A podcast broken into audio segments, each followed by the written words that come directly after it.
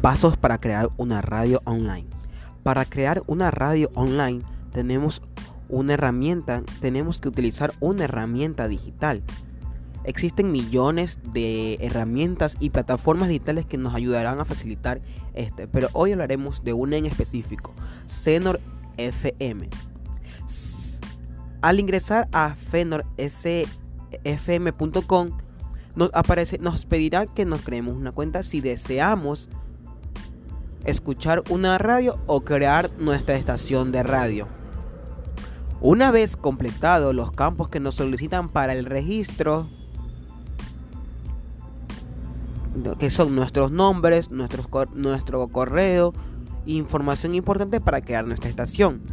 Al terminar el registro, nos aparecerá un panel principal o dashboard que muestra nuestra radio online en el cual podemos hacer, podemos hacer radio en vivo y podcast.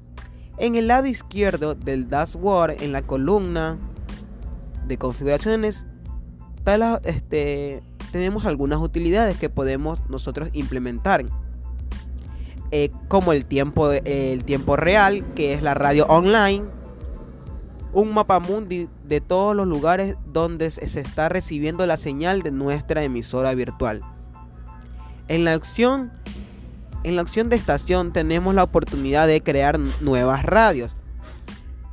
Le damos un nombre, colocamos una imagen, el, el tipo de contenido que vayamos a realizar en la radio y el tipo de organización, el cual podemos llenar o dejar vacío o colocar el nombre de nuestro negocio.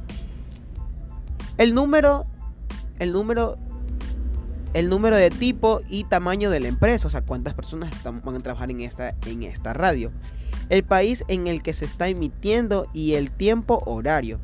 Este es muy importante establecer, pues el tiempo horario, de acuerdo, es el tiempo que se crea la emisión, los programas en que tú, que tú configuras o también la música que, que está reproduciendo. O sea, ¿qué quiere con esto?